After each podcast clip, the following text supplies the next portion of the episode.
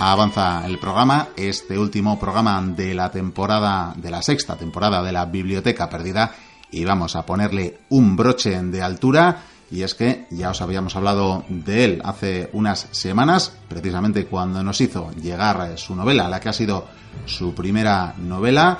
Y es que vamos a entrevistar a Sergio Alejo Gómez, historiador, historiador eh, catalán, que ha escrito hace unos pocos meses, en abril, presentaba la que es su primera novela, llamada Las Crónicas de Tito Valerio Nerva, Misiva de Sangre, una novela llena de acción, de intriga y bastante, bueno, para el equipo de la biblioteca, ¿qué vamos a decir? Apasionante en cuanto a que se sucede en un entorno histórico, en un contexto histórico bastante apreciado y que demos, del que hemos hablado en más de una ocasión, ¿verdad, señor Goicuría? Efectivamente, Miquel, pero yo tengo aquí una crítica. A ver, hazme la primera crítica. Pues que nos ha enviado el libro y no nos ha puesto ninguna dedicatoria. Esto, esto es cierto, pero bueno, Sí, si, si te parece vamos a hacer una cosa y le tenemos al otro lado del teléfono, esperemos que podamos escucharle bien. Sergio Alejo, bienvenido a la Biblioteca Perdida, gracias por el libro y nos puedes hacer la dedicatoria, pero oralmente. Bueno, pues agradecido de que hayáis contado conmigo para, para presentar mi novela en vuestro programa. Ante todo, primero quiero felicitaros por, por vuestra magnífica tarea divulgativa, sobre todo que es importante eh, hacer llegar la historia a toda esa gente que, que no tiene opción de, de estudiarla. Y, y es importante que vosotros como, como radio independiente llegáis a, miles y miles de, fans, no solo por radio, sino por, el resto de, de, de- de- de redes sociales, por ejemplo, Facebook, Twitter, etcétera.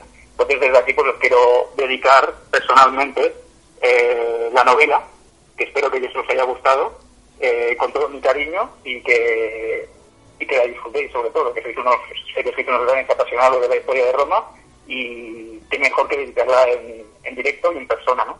Bueno, pues te agradecemos esta dedicatoria verbal, ya que nos falta en el libro, como decimos, las crónicas de Tito Valerio Nerva, Misiva de Sangre, de Sergio Alejo Gómez, con la editorial Círculo Rojo, y con una presentación bastante, bueno, bastante atractiva, que creo además que es un trabajo que has agradecido también, ¿no? Podemos empezar por la portada del libro incluso.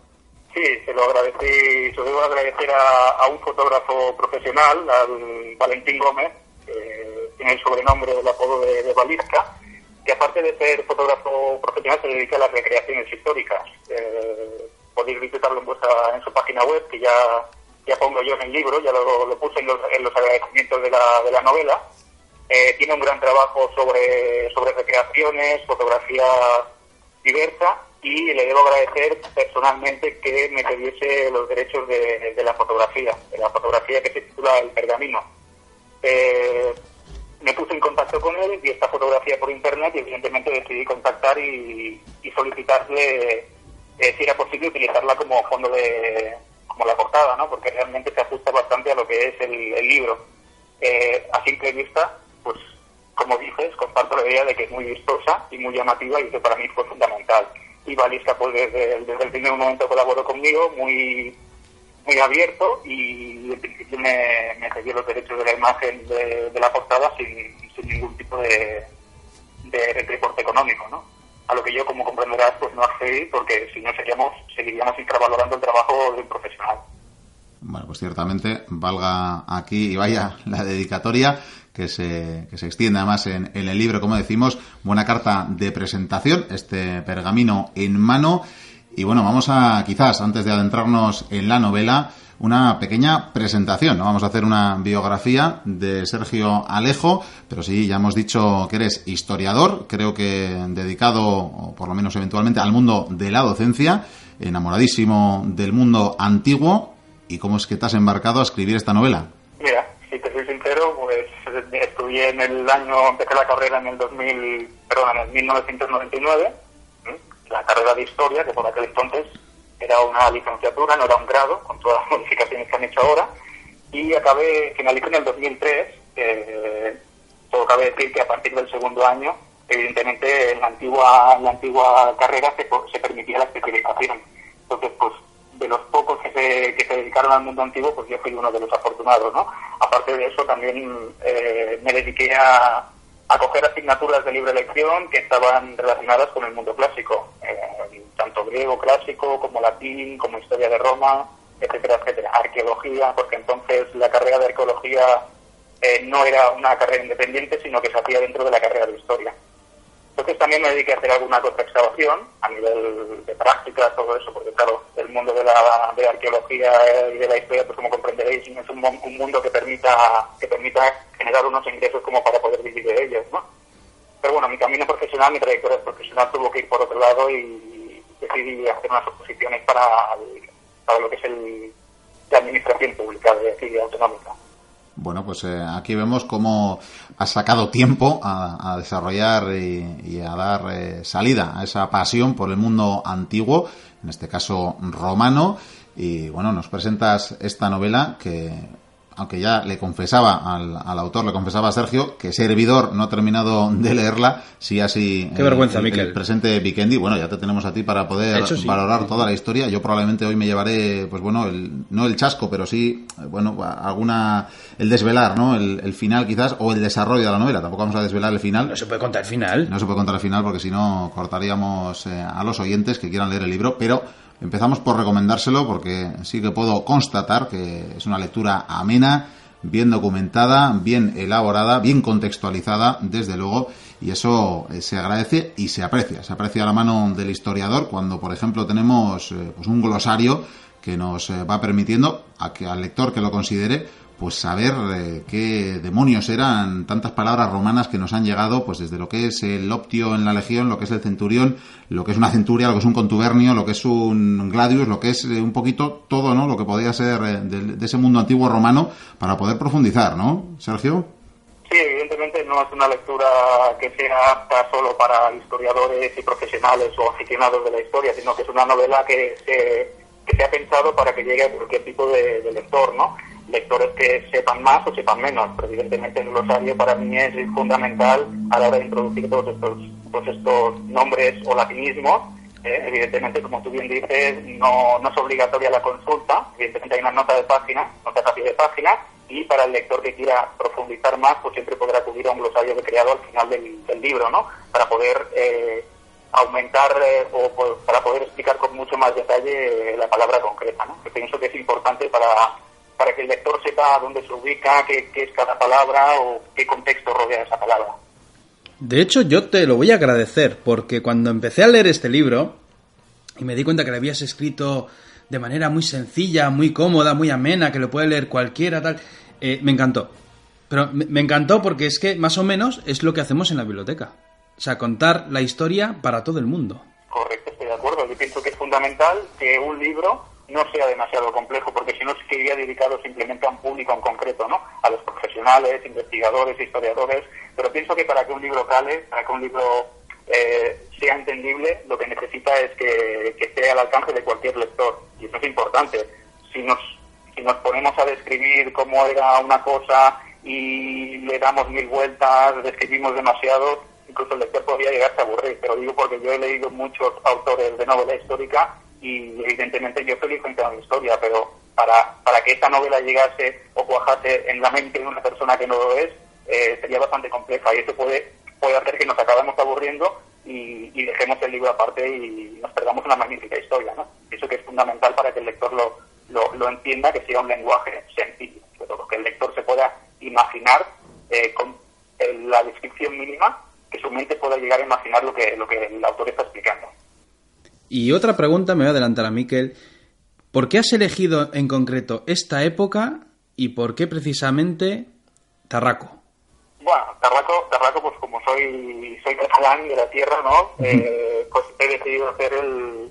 Pese a, que la, pese a que la novela, el marco general está ambientado en lo que es las guerras cántabras, ¿no? La primera parada de las tropas que llegan de refuerzo para iniciar la conquista eh, desembarca en Tarraco, ¿no? Tarraco también fue el origen de la, de la, de la invasión de la península, ¿no? Como decía, o de la conquista, de la romanización, en el año 218, como explicasteis vosotros en el monográfico reciente sobre, sobre Aníbal y, los, y ¿no? Es, es el punto de partida desde que empezó la, la conquista y pienso que como buen catalán pues haremos referencia a una de, de, las ciudades más importantes que en este momento es precisamente cuando se convierte en la capital de la, de la España superior, ¿no? Bajo el, bajo el mandato de, Augusto, ¿no? Que aún no, es, aún no es emperador, pero sí que veremos a lo largo de la novela que es el, hombre más importante de la, de la República, ¿no? En cuanto al momento, pues el momento me dirás es complicado porque es un momento muy complejo, es un momento convulso, un, momento en el que el viejo régimen republicano está empezando a agonizar para dar paso a lo que será el, imperio y, parece ser que no es de los más explotados porque, a, ver, a nivel usuario, a nivel de un lector que no comprenda la historia de Roma, siempre mm, nos, nos enseñan lo que es el imperio romano, ¿no? A lo mejor el lector no sabe que Roma en su, en su fundación fue una monarquía, llevó Mm, muchos reyes, algunos de origen etrusco que no fueron romanos, que derrocaron la, la, monarquía para instalar una república y esa república duró pues unos 500 años, ¿no? Entonces el, el lector mm, no sabe toda la historia de Roma, solo percibe Roma como un imperio, ¿no? Entonces la república o la fase final de la república es uno de los periodos más, más movidos, más complejos, muchas guerras civiles, eh, y, digo este, a lo mejor me, tiro, me lanzo piedras sobre mi tejado, ¿no? Porque realmente es un, momento muy complejo y que las fuentes, pues, mm, tienden a, ser bastante eh, poco, poco fiables, ¿no? Porque es lo que decíamos, ¿no? Lo que yo siempre digo, ¿no? Que las, las fuentes o la historia la escribe siempre el que vence, ¿no? Entonces el vencido nunca tiene un registro donde ponga todo lo que hizo, ¿no?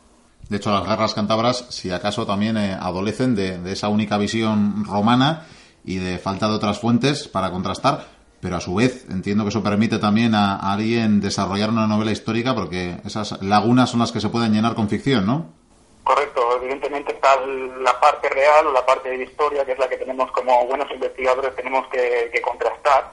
Eh, los autores recientes, eh, algunos de los que yo nombro en la, bibliografía, eh, evidentemente se hacer en las fuentes antiguas, pero no todo lo que fluye para hacer un buen manual de historia de Roma es es, real, ¿no? Hay una parte de ficción, eh, una parte de, imaginación, ¿no? Que es lo que lo que pienso que es lo magnífico de la historia, ¿no? El poder el poder crear o el, poder inventar o el poder aproximarse a lo que en realidad ocurrió, ¿no? Las crónicas de Tito Valerio Nerva, que es eh, a la postre el protagonista, un legionario, y podemos eh, ver cómo es la vida de un legionario, cómo es la vida en la legión, el día a día, cómo luchan, cómo conviven, cómo, cómo entrenan, cómo hacen esas marchas y bueno, cuáles son sus eh, avatares, sus deseos, sus sueños eh, de futuro y sus inicios en la Legión. Sí, evidentemente la vida, de, la vida del legionario era una vida complicada, ¿no? Ya lo habéis explicado muchas veces cuando recuerdo que escuché aquel aquel monográfico, aquel, aquel, aquel día que hablasteis sobre cómo formar una legión romana, vosotros explicabais muy bien, con mucho detalle, cómo era la vida de un legionario, cómo, cómo se podía acceder a la legión, requisitos, los años de servicio, etcétera, etcétera. Entonces, eh, ¿qué os puedo decir a vosotros que no sepáis ya sobre, sobre la vida del legionario, ¿no? Compleja, eh, batallas, formación, instrucción, eh, el día a día en el campamento, sometidos a la, a la disciplina férrea de un superior que normalmente, por lo que nos brindan siempre las, fuentes o las películas o las series, pues solía ser un superior jerárquico bastante dictatorial, ¿no? En, todo caso, sí que es una vida compleja, pero por contrapartida pues tenía eso, ¿no? Era los tiempos que corrían, no todo el mundo tenía acceso a un trabajo, a un salario digno, a poder comer, y la elección pues era lo que brindaba, ¿no? Muchos años de servicio, muchas posibilidades de morir, muchas aventuras en tierras lejanas, pero en contrapartida pues una cama y, un, y algo que ibas a la boca, ¿no? Como diríamos vulgarmente. Nos presentas en la novela a, Tito, como decimos, el legionario que protagoniza la historia. Bueno, de hecho nos lo presentas, aunque hemos dicho que, transcurre en las guerras cántabras, en el fondo nos lo presentas también en, como en un prólogo en sus inicios, participando en una batalla que cambió el devenir de la República y del futuro imperio, la batalla de Actium, nada más y nada menos, entre Octavio y Marco Antonio, batalla decisiva, que además nos lo presentas en una batalla marítima, que es eh, de por sí, como bien nos narra el propio protagonista, Tito Valerio, eh, poco usual, ¿verdad?, para un legionario. De hecho, te, iba a hacer varias preguntas al respecto, pero me queda la curiosidad, siempre se tiene algo los protagonistas, siempre tienen algo de los autores. Yo no sé si, si te gusta a ti lo de navegar o no, porque a Tito, desde luego, no, no le gusta. Pues, si te soy sincero, poco, bastante poco, ¿no? El, mar, me gusta el mar, pero hasta donde pueda tocar con los pies en el suelo. Evidentemente parece ser que, que Tito Valerio tiene alguna cosa sobre los miedos que también poseo, ¿no? El tema de, del mar es muy bonito, evidentemente, pero eh, siempre que pueda saber lo que hay abajo. cierto. En todo caso, ese, ese inicio, como decimos, para presentar al protagonista, para, para presentar eh, el contexto también, aunque luego se avanzan varios años hasta estas guerras cántabras, tiene toques cinematográficos, ¿no? Yo me, me imagino, no sé si te gustaría o no que, llevaran la novela algún día al cine, pero me imagino pues esa presentación intensa ¿no? De, de, una película donde vemos de repente ya en la escena de la batalla prácticamente al protagonista. No sé por qué elegiste ese momento sí, para pero, presentar la historia. Iba a decir que aparte es que le hace la puñeta, porque es que vamos, un legionario que acaba de entrar al servicio en, en la legión, o sea, que directamente vaya a la batalla de Actium, que fue la batalla más grande de barcos de toda la historia de la humanidad hasta el momento, o sea, pobrecillo. Sí, la verdad que, que como, como explico, no sé si lo explico, pero si no lo expliqué en, en la novela, eh, supongo que también lo sabréis, que no existía una formación militar, como diríamos, un servicio militar, ¿no? El, el soldado romano o el legionario romano que se alistaba, eh, pues pasaba directamente a la acción y lo que se hacía era pues formarlo, formarlo a medida que avanzaba, ¿no? El, su trayectoria, su recorrido dentro de la legión. Eh, en una época convulsa como en el final de la República, en el contexto de las guerras civiles entre Marco Antonio y, y Octaviano, el futuro Augusto, eh, todo se ha dicho que se necesitaba movilizar miles y miles y miles de hombres. Entonces era muy, muy, muy difícil que un legionario tuviese tiempo para formarse, para entrenarse, y lo probable era que cuando se alistase, pues que formase parte de una, de una batalla, ¿no? En este caso, a Tito Valerio, pues le sucede esto sin, darse cuenta y encima en el mar, ¿no? Como bien comenta él con sus compañeros, pues las legiones son tropas terrestres, ¿no? Evidentemente, para que esa era la fuerza del choque de la legión, era combatir en tierra, combatir en una nave con el balanceo, con las incomodidades, con el espacio limitado, pues todo eso para un legionario, pues no, no, no, no, no era terreno de, de batalla adecuado, ¿no? Pasa que, claro, las circunstancias son las que, las que mandan, ¿no? Si se pretendía que no plantase cara a Marco Antonio y al final decidió plantar cara, pues eso, la responsabilidad tampoco era de los mandos, ¿no? Aunque ellos se quejen por activa y por pasiva, ¿no? La novela. Sin embargo, bueno, luego, lejos de esta batalla, ya cuando pasan unos años, realmente la historia se centra en una trama oscura. Lo que es el prólogo o la parte primera, el flashback que nos, al que nos lleva a la memoria de Tito Valerio, luego nos, nos manda unos, unos años eh, posterior, unos cinco años después, al, a lo que es el conflicto, lo que es la conquista de, de España, ¿no? El, el, finalizar la conquista de esa provincia que quedaba ese pequeño reducto, ¿no?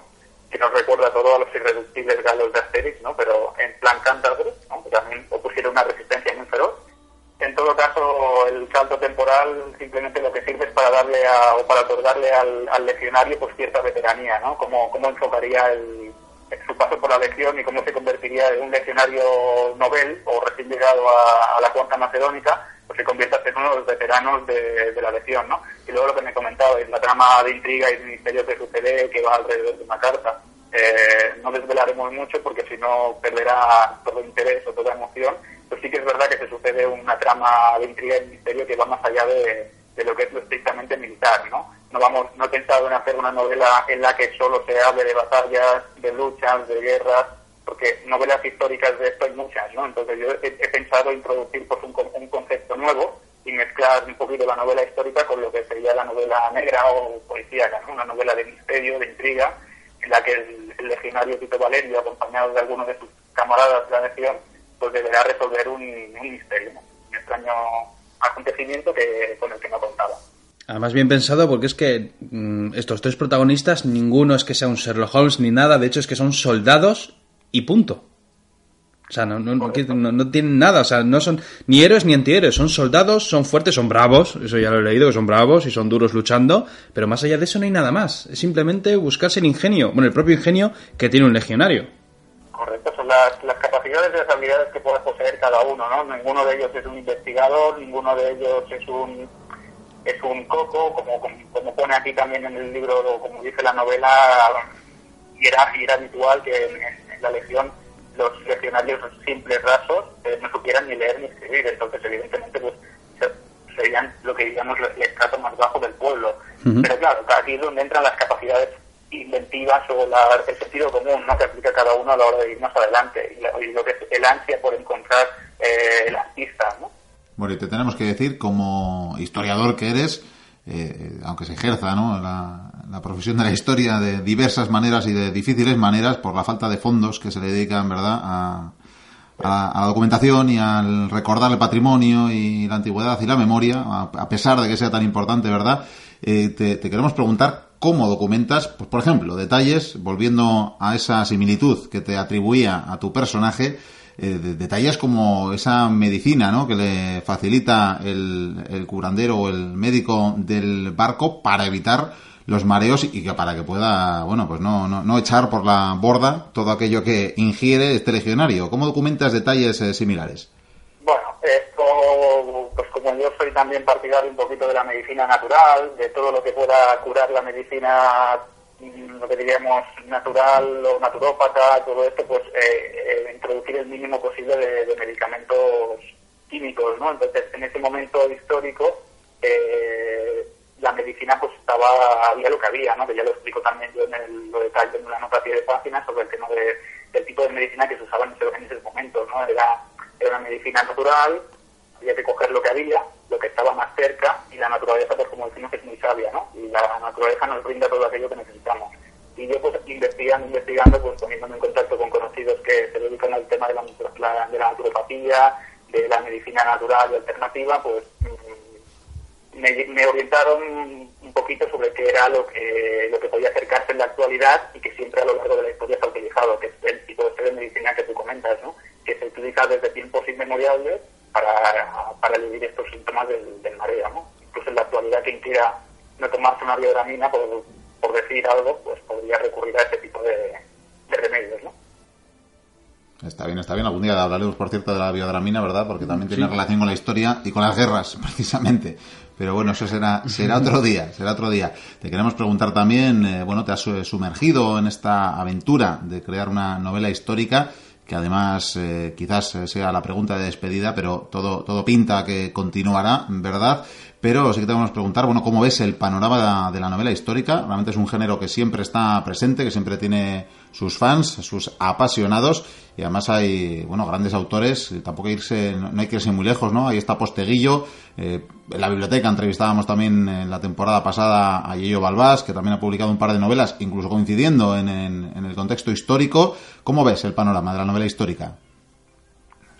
Bueno, está, está, en auge, ¿no? Eh, como bien dices, todos estos grandes autores, eh, como, como Santiago Posteguillo, Yello Balbás, son gente que ha potenciado mucho el, género de la, de la novela histórica en este caso antigua, ¿no? porque nos permitimos que la novela histórica puede ir desde la antigüedad hasta la época contemporánea, o época actual, mundo entre guerras, etcétera, etcétera. ¿no?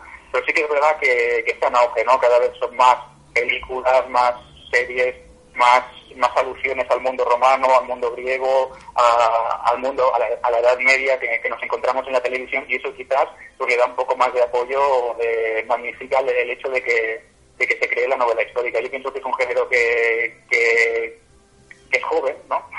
Por así decirlo, porque está por descubrir. Muchos son los que han adquirido mi libro y que nunca habían leído un, relato de novela histórica y quizás se hayan enganchado, ¿no? O eso es lo que han dicho, no sé si es por cumplir o por no cumplir, pero evidentemente mucha gente lo ve un poco más lejano, pero detrás de la novela histórica hay mucho más que, que guerra o que historia, ¿no? Hay historias de ficción, hay historias que se ajustan a la realidad, hay biografías, etcétera. Entonces pienso que es un buen momento para la novela histórica.